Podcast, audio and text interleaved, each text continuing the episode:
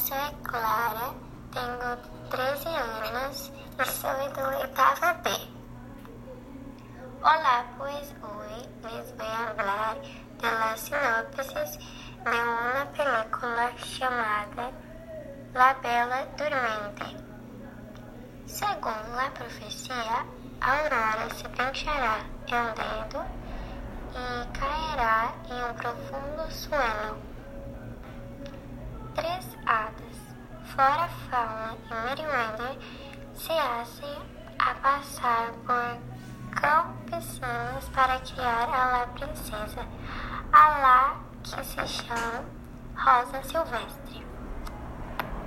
Um dia, el príncipe Felipe la ve e los dos se enamoram.